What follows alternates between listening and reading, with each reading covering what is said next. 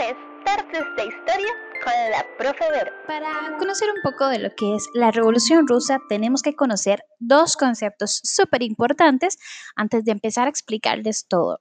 Primero, vamos a tener lo que es empréstito, que sería préstamo público contratado del Estado a Estado. O también palabra súper importante que tienen que conocer es soviets. Esto es un organismo integrado por representantes de obreros que existe desde 1905 y ellos nombran sus representantes, algo totalmente inédito para la época. Vamos a ubicarnos en el contexto de Rusia. Y bueno, conozcamos un poco de Rusia. ¿Cómo era Rusia en esa época? Si nosotros nos imaginamos Rusia en la actualidad, nos imaginamos esta gente que siempre dice, bueno, para mí siempre dicen de gris, siempre son como una sociedad un poco más sobria. No sé, yo siento que cuando me preguntan, es extraño, cuando me preguntan como, ¿con qué color relaciono yo Rusia? Yo Rusia lo relaciono con el gris para mí siempre han tenido un aspecto muy gris.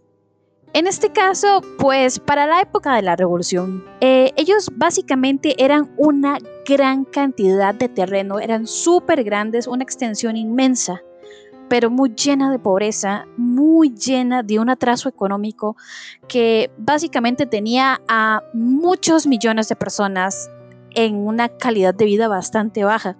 Y hay un pequeño detalle, cuando hay gente con dinero, muchas de las personas que llegan al poder no tienen muy bien la idea de cómo mejorar un país o cómo sacar todo un lugar adelante, sino que se vuelven locos con el uso del dinero y pues empiezan a despilfarrarlo en cualquier cosa, como le pasó a la nobleza de esta época que básicamente ellos empezaron a despilfarrar el dinero y la gente se moría de hambre y ellos eh, se morían de la risa porque la verdad es que se gastaban todo el dinero.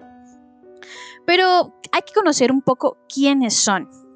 Así que les voy a comentar un poquito quiénes son los que forman este grupo dominante de Rusia teníamos a alguien súper importante, una familia muy reconocida, tan reconocida que tal vez a ustedes les suene el apellido.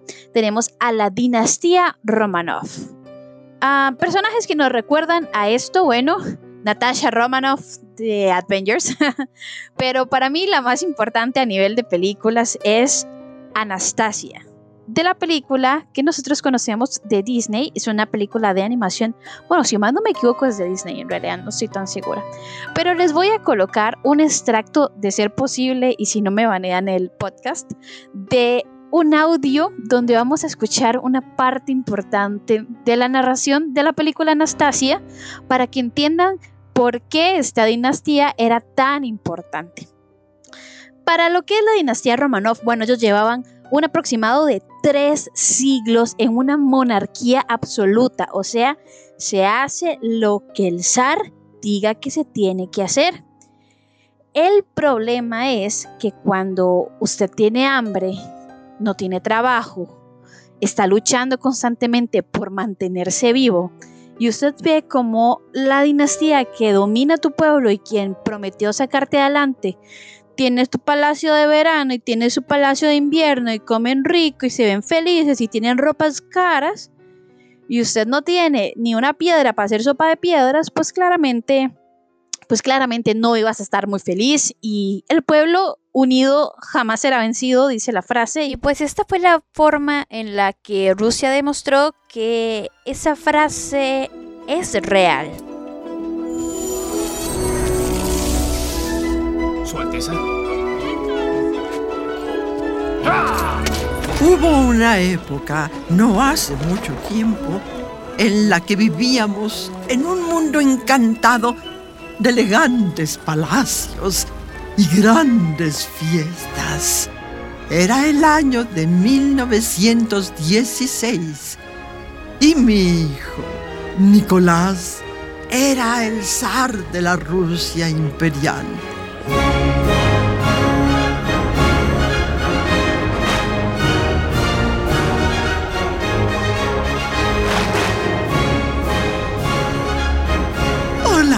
Celebrábamos el tricentésimo centenario del reinado de nuestra familia.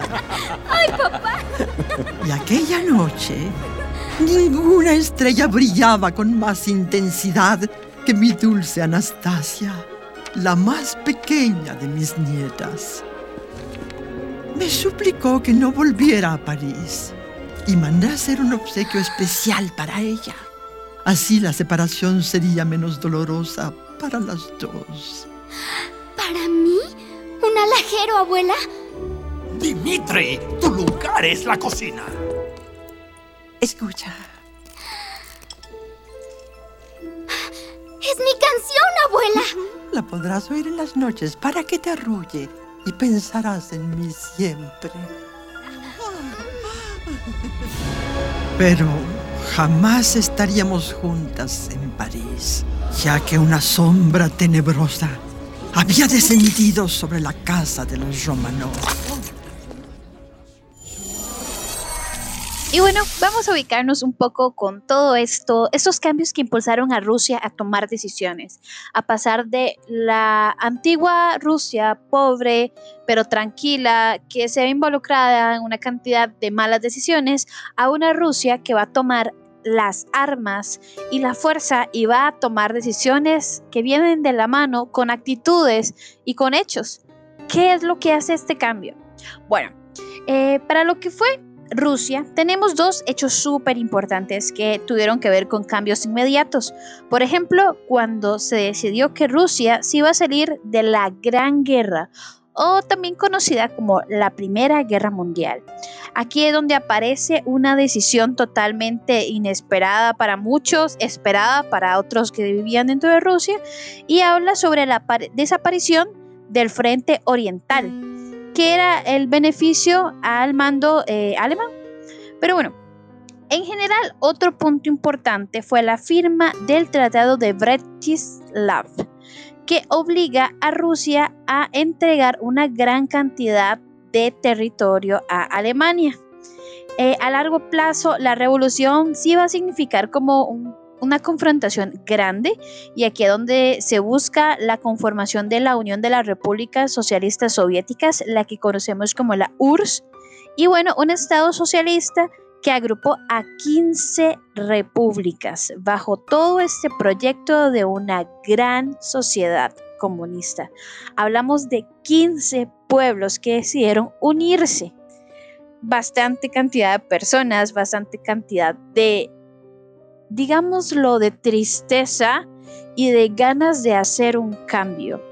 Eh, todo esto tiene un proceso de antes y después de la revolución, así que vamos a hablar un poquito de lo que fue el proceso de antes. Cuando hablamos de una Rusia antes de la revolución, hablamos de su dirigente más importante, el zar Nicolás II el encargado de mantener esta monarquía absolutista en donde todo viene de la mano con la decisión que él tome. Y más cuando los consejeros que obtiene no son los más adecuados. En este caso, en el caso de Nicolás, básicamente él tenía que buscar soluciones a sus problemas. Era un país que estaba sumamente retrasado económicamente, tenían una industria bastante mala y que ni hablar de un sistema educativo. Eh, se hablaba de que había una población rural de más de 125 millones de personas y no tenían tierras propias. Acá es donde surge la idea en 1905 de hacer una formación de una Duma o también un parlamento, que lejos de crear o solucionar el problema que se estaba dando en el pueblo, básicamente lo que hizo fue formar partidos políticos que intentaron dirigir eh, diferentes ideales dentro del mismo pueblo. Y aquí viene uno de los más importantes. Bueno, tenemos al Partido Socialdemócrata, que es inspirado por las ideas de dos personajes súper importantes. Uno de ellos es Karl Marx y también tenemos a Frederick Engels, que básicamente lo que ellos planteaban eran ideas sobre igualdad, sobre libertad y la gente las, las quería oír. Eran ideas que la verdad valían la pena porque daban solución a todos los problemas que ellos estaban sintiendo que tenían. Así que con este partido, bueno, el partido pasó en unos años a dividirse entre dos sectores, los bolcheviques que eran radicales y los mencheviques que eran, digámoslo así que moderados. Sí había una pequeña diferencia en el interior de Rusia y el mundo rural que ellos conocían dependía de productos muy básicos como el trigo. Subía el precio del trigo, pero ellos seguían sin ver ni un centavo. En cambio, los terratenientes seguían teniendo dinero y cada vez más tierras. Ellos decían, ¿cómo si soy yo el que siembra el trigo? Me estoy muriendo de hambre parte de lo que era Rusia en aquel entonces y que todavía se mantiene es que tiene una diversidad cultural muy alta. Hay varias etnias, varias naciones, varias religiones y bueno, el zar Nicolás II durante cierto tiempo intentó rusificar a todas las ideologías que estaban dentro de la misma tierra, pero eso la verdad no funcionó porque habían muchos grupos que tenían como su base religiosa eh, el musulmán por lo cual, por lejos de ingresarlos y unirlos a la población, más bien generaron algo así como movimientos separatistas. Y más cuando Rusia toma una decisión no muy inteligente para aquel momento, pero bueno, se tomó. En 1914, el ingreso de Rusia a la Primera Guerra Mundial lo empeoró todo. Imagínense ustedes, imagínense un pueblo que se está muriendo de hambre, y tras de eso lo obligan a luchar en un pleito que no es suyo. Claramente el pueblo ruso estaba muy mal, más cuando los soldados que se llevaron a esa lucha eran simples campesinos que tras de que los pobres estaban desnutridos, pues tampoco eran guerreros y eran aproximadamente 12 millones de soldados pero muchos fueron prisioneros de sus enemigos o se murieron en los campos de batalla. La verdad es que la población estaba totalmente enojada con el zar. Y cuando hay un pueblo enojado y un pueblo toma la decisión de hacer un cambio, se viene, en este caso, la revolución de febrero de 1917.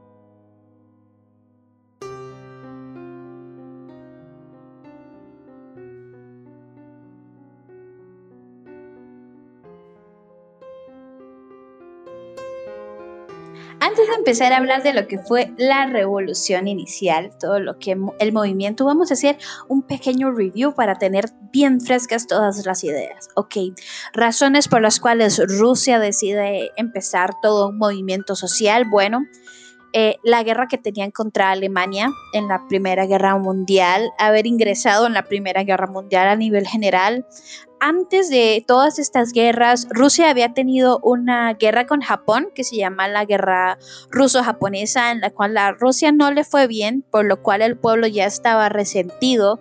Tenían una hambruna muy generalizada, la verdad, estaban muy mal económicamente, muy mal anímicamente y pues tras de eso habían decisiones que habían sido tomadas de forma muy tonta tenemos a esta señorita muy importante, la esposa del zar Nicolás II, Alejandra Lazarina. Y bueno, Lazarina básicamente em, había tomado consejo de un monje que también se creía algo así como médico mágico. Digámosle que es como un médico brujo, monje. Entonces, básicamente a la gente eh, le había dicho, Lazarina tenía un hijo que tenía eh, un problema en la sangre. Eh, el chico si se cortaba básicamente podía morir desangrado ya que no tenía la capacidad de coagular. Era hemofílico. En este caso, se supone que este personaje al que nosotros conoceremos como Rasputin, que puede que sí hayan escuchado anteriormente el nombre, Básicamente, Rasputin le daba consejos a la zarina y al zar sobre qué decisiones debería tomar para manejar todo el pueblo ruso. Bueno, básicamente si usted lo escucha a nivel histórico ya en sí ya suena un poco tonto, ¿verdad? Pero la verdad es que nosotros nos estuvimos en ese momento como para decir, ay, sí, amigo, ¿qué te pasa? ¿Cómo le vamos a hacer caso a un médico brujo? Pero bueno, básicamente ella creía que él le había sanado a su hijo y que por eso debería escucharlo por sus grandes conocimientos, pero digamos que Rasputín termina muerto y la Serina muy mal ubicada con el pueblo y ni que se diga el zar. Claramente mucha gente perdió mucha credibilidad sobre las decisiones del zar y pues no está de más, o sea, no es cualquiera que se pone a escuchar a un médico brujo a tomar decisiones. En este caso, todas estas malas decisiones llevaron a la famosa revolución de febrero, que en realidad fue en marzo. y luego vamos a ver también la revolución de octubre, que en realidad fue en noviembre. La pregunta es porque yo sé, este es un comentario no más gracioso, solo para que se interesen un poco.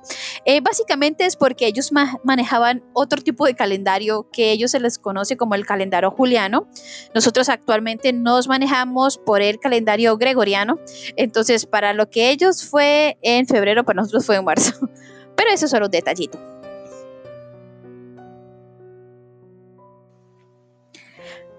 Bueno, vámonos de lleno con todo lo que es la revolución de febrero de 1917. Esta revolución surge en el antiguo eh, Petrogrado, actualmente lo que es San Petersburgo, cuando el 23 de febrero de 1917 se da una revuelta de obreros que empiezan a solicitar paz y alimento. La verdad es que estaban cansados de estar en guerras en donde tras de eso perdían y se estaban muriendo de hambre. Entonces el apoyo a este movimiento fue masivo. Empezó en un lugar y se empezó a hacer como pequeños incendios a lo largo de todo el territorio ruso. Por lo cual el ejército buscó apagar esos pequeños incendios de la manera menos adecuada.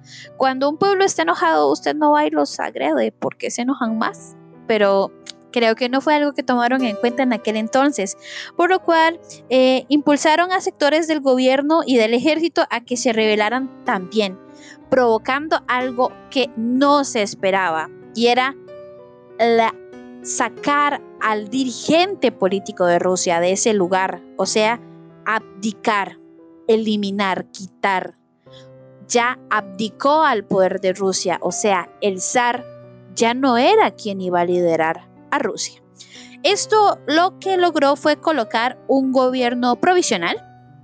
Este gobierno provisional iba a estar dirigido por un personaje muy importante que se llama Alexander Kerensky. Kerensky básicamente era un hombre preparado que quería mantener las cosas por las buenas, llevar la forma pacífica y para muchos más bien era demasiado blandito demasiado bueno y habían otras personas que creían que, que siendo tan bueno no se iba a lograr nada. Así que aquí es donde se forman los primeros soviets que son influenciados por las ideas bolcheviques y liderados por una persona indispensable para la historia del mundo. Y él es Lenin. Cuando Lenin ve la lentitud de las reformas, dice, ok, no podemos ir tan lento, necesitamos hacer el cambio rápido y más que todo cuando se hablaba de los temas de tierras y de darle al pueblo las tierras que no tenían. Es entonces cuando eh, la decisión de Kerensky de respetar todos los acuerdos con los aliados que se han mantenido en la Primera Guerra Mundial desaparece y la inestabilidad se presentó a lo largo del gobierno y él no logró hacerle frente. Así que básicamente al líder que habían escogido lo retiran del poder. Y ya tenemos a Kerensky fuera de la posición política.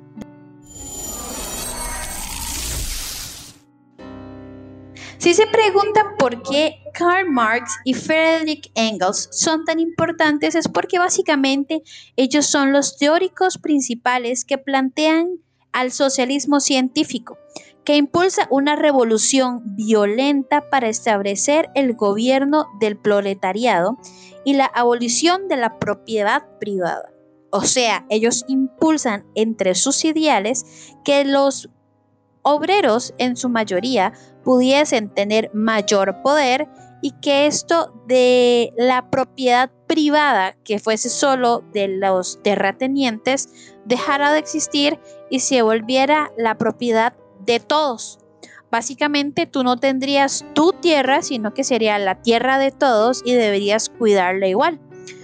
Creo que si lo analizamos como en la actualidad es un poco difícil de comprender si ustedes no se sienten cercanos a esta ideología. Imagínense que ustedes estén viviendo actualmente en su casa y que actualmente no sea su casa.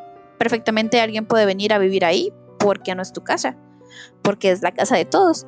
Entonces, cuando nosotros tenemos como nuestras cosas y más si compartimos o convivimos en familia, generalmente que yo tengo mi celular, tengo mi cama, tengo mi libro, tengo mi plato de comida, pero según todo este contexto ya no es tu celular, es nuestro celular, nuestro plato de comida, nuestra cama, creo que es un poco más complejo a la hora de, de pensarlo como más en la actualidad.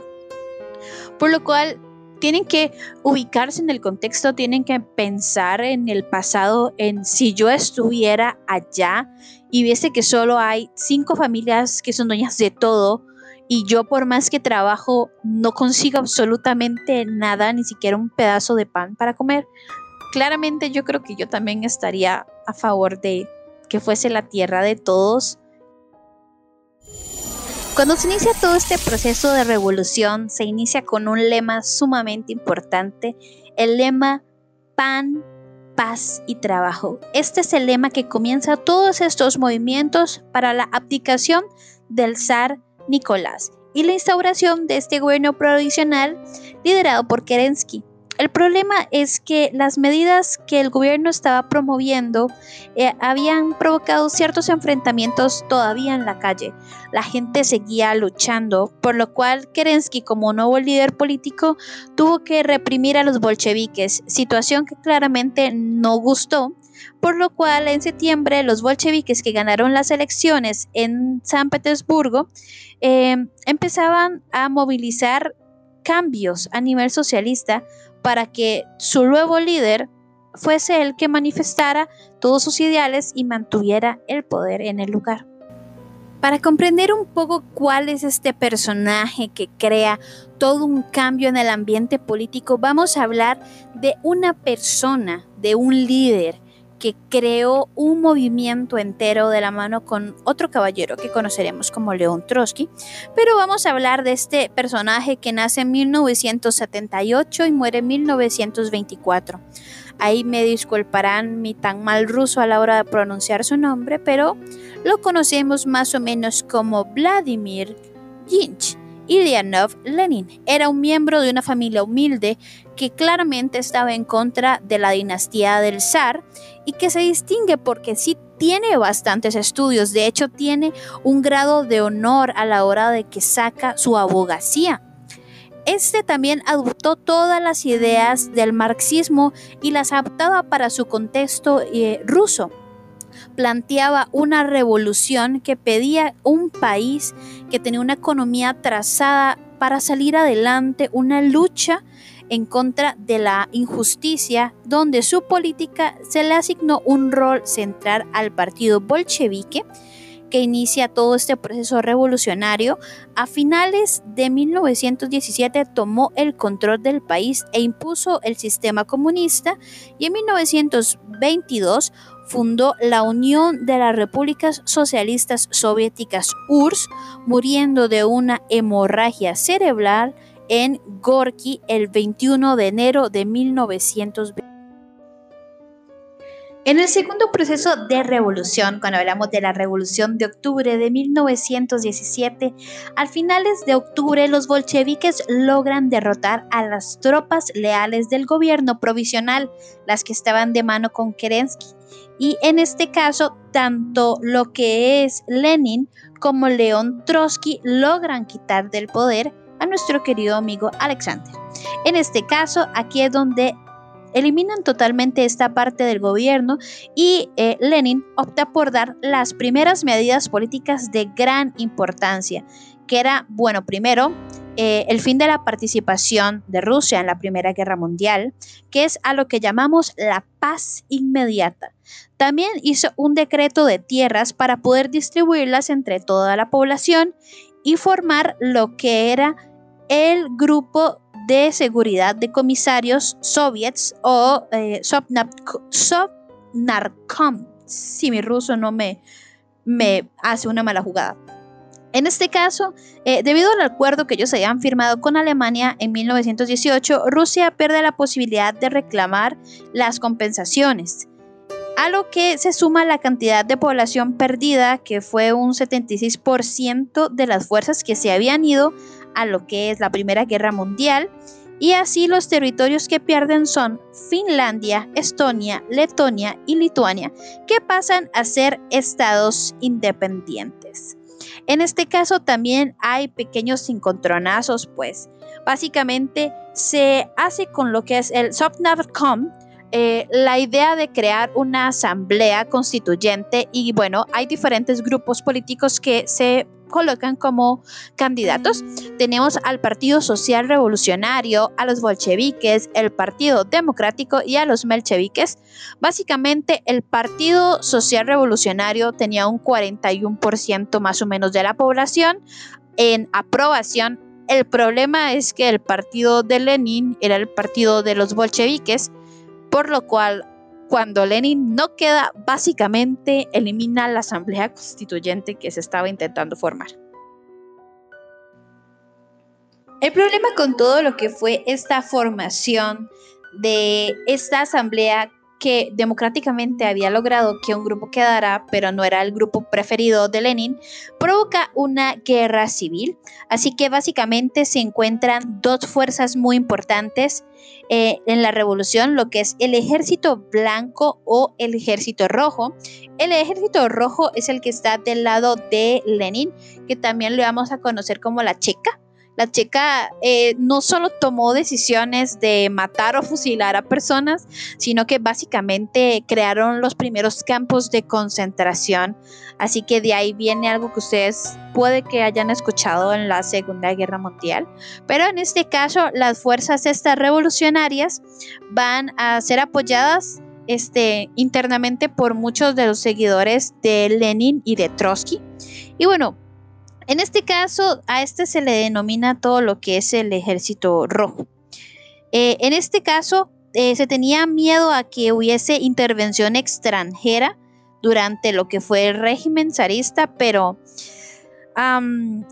había gente que creía que otros países de afuera iban a proteger al zar.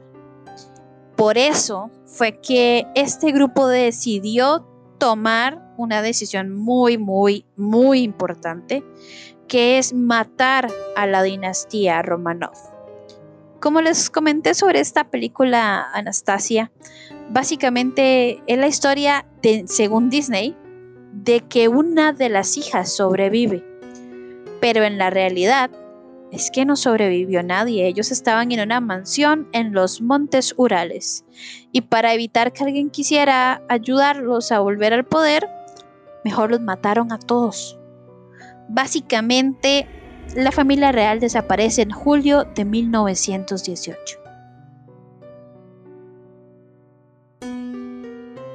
En este mismo año, julio de 1918, Rusia adoptó una nueva constitución en donde se define el nuevo país como la República Federal Soviética de Rusia en este caso bajo la dictadura del proletariado. Y los bolcheviques dominaron. Los demás grupos políticos fueron totalmente excluidos y Lenin se vuelve la cabeza de Estado. El problema es que, como yo les comenté, Lenin no sigue vivo para siempre. Así que las decisiones cambian y todos los rumbos el mundo cambian. En este caso, se enfrentan en 1921 contra un deterioro de la economía, un atraso agrario e industrial, por lo que se instaura una nueva política económica. Este nuevo sistema mixto entre capitalistas y socialistas permite a una empresa privada de campo en pequeñas industrias y comercios. Básicamente, el Estado mantuvo siempre el control de la banca, de la industria pesada y del comercio exterior, pero todo se mantiene bajo la revolución del Partido Comunista adoptada por los bolcheviques.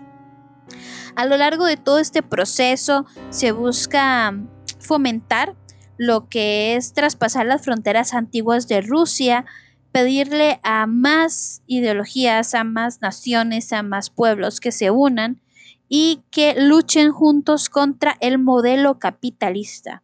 Y entre 1919 y 1921 se produjo en Alemania y en Hungría esas revoluciones inspiradas por este mismo sistema soviético que fundaron partidos comunistas en todo el mundo.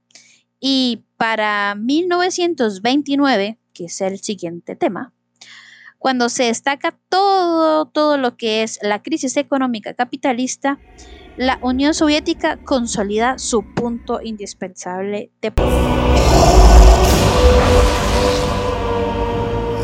Eso. Ejecuten su oscuro propósito. Diseñen el destino del zar y el de su familia, ahora y para siempre. A partir de ese momento, la chispa de la miseria en nuestro país encendió una llama que pronto destruiría nuestras vidas para siempre. ¡Deprisa, niños! ¡Mi caja de música! ¡Anastasia! ¡No vayas!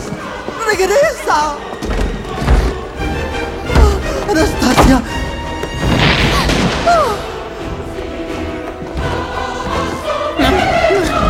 ¡Apresúrense! ¡Síganme! ¡Conozco una salida! ¡Rápido, Anastasia! ¡Rasputín se va a escapar! ¡Mi caja de música! ¡Corran! ¡Corran! ¡Camaradas! ¡Aquí adentro! ¿Dónde están, bribón?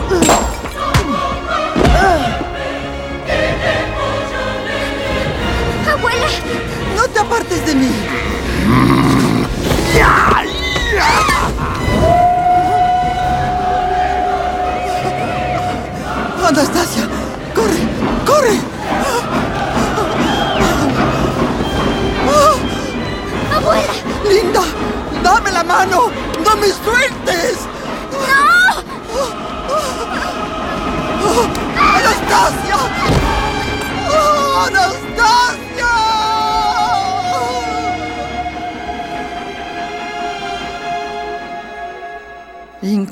Vidas se perdieron aquella noche.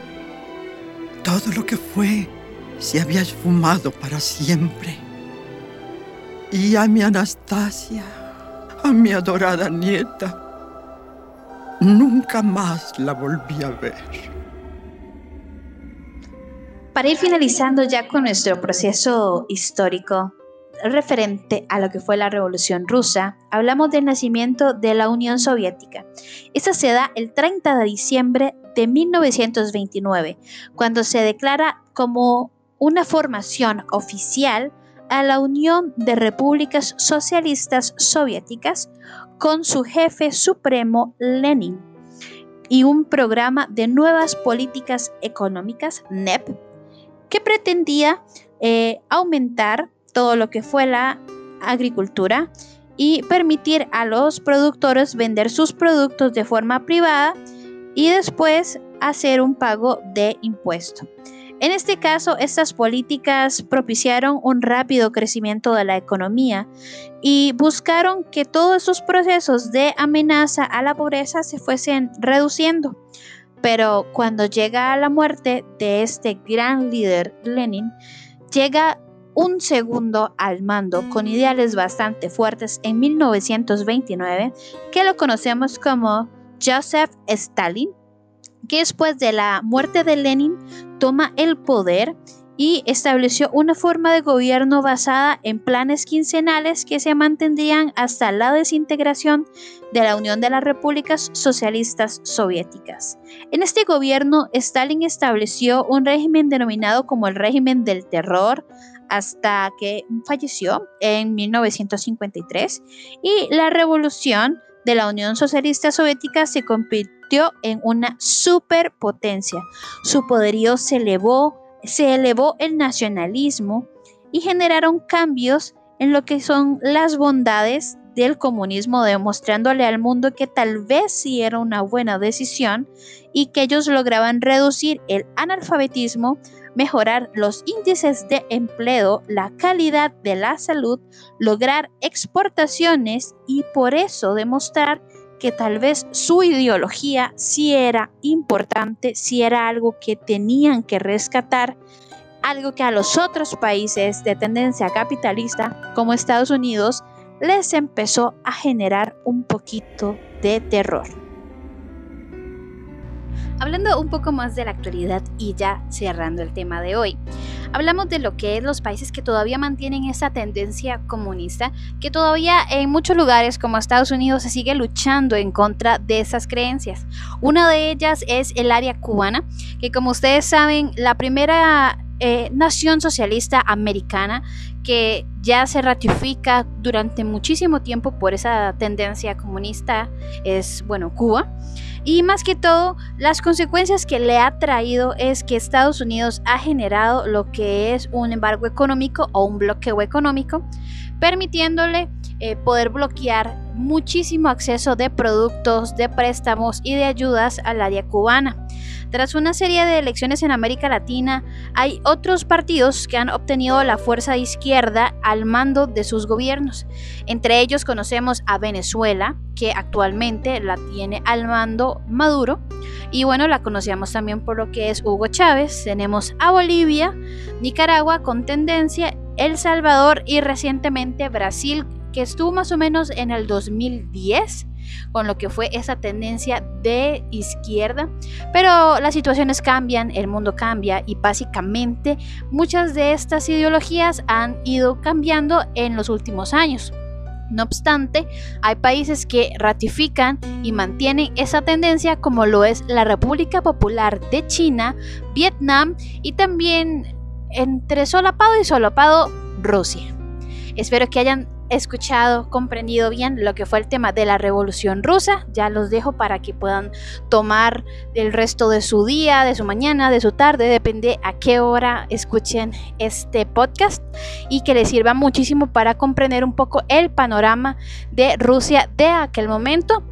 Nos vemos en el siguiente, ya sea video, podcast o este algún otro tipo de medio de comunicación se cuidan y ya saben, estudien muchísimo que el estudio es alimento para el cerebro. Buenas noches, buenas tardes o buenos días.